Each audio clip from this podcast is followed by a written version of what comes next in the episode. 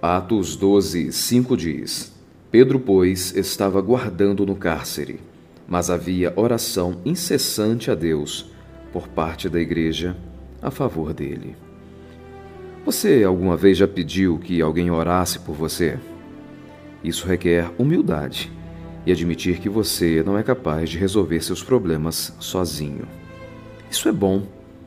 É fácil imaginar Pedro como autossuficiente e forte. Nós o visualizamos liderando corajosamente aquele novo grupo de crentes logo após a vinda do Espírito Santo. Mas é interessante que, apesar do poder de sua liderança única e confiante, Pedro necessitava da oração dos outros. Se você está atravessando uma situação difícil, esteja certo de pedir a oração de outras pessoas para ajudá-lo. As pessoas na igreja podem lhe dar uma grande base de orações e apoio. Contudo, ninguém está mais interessado em orar por você do que sua família. Peça a eles, eles vão te atender.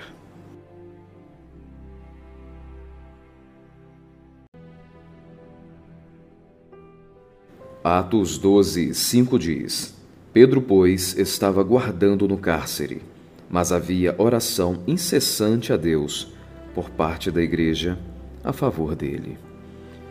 Você alguma vez já pediu que alguém orasse por você? Isso requer humildade e admitir que você não é capaz de resolver seus problemas sozinho. Isso é bom. É fácil imaginar Pedro como autossuficiente e forte.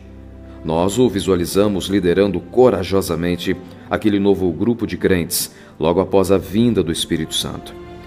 Mas é interessante que, apesar do poder de sua liderança, única e confiante, Pedro necessitava da oração dos outros. Se você está atravessando uma situação difícil, esteja certo de pedir a oração de outras pessoas para ajudá-lo.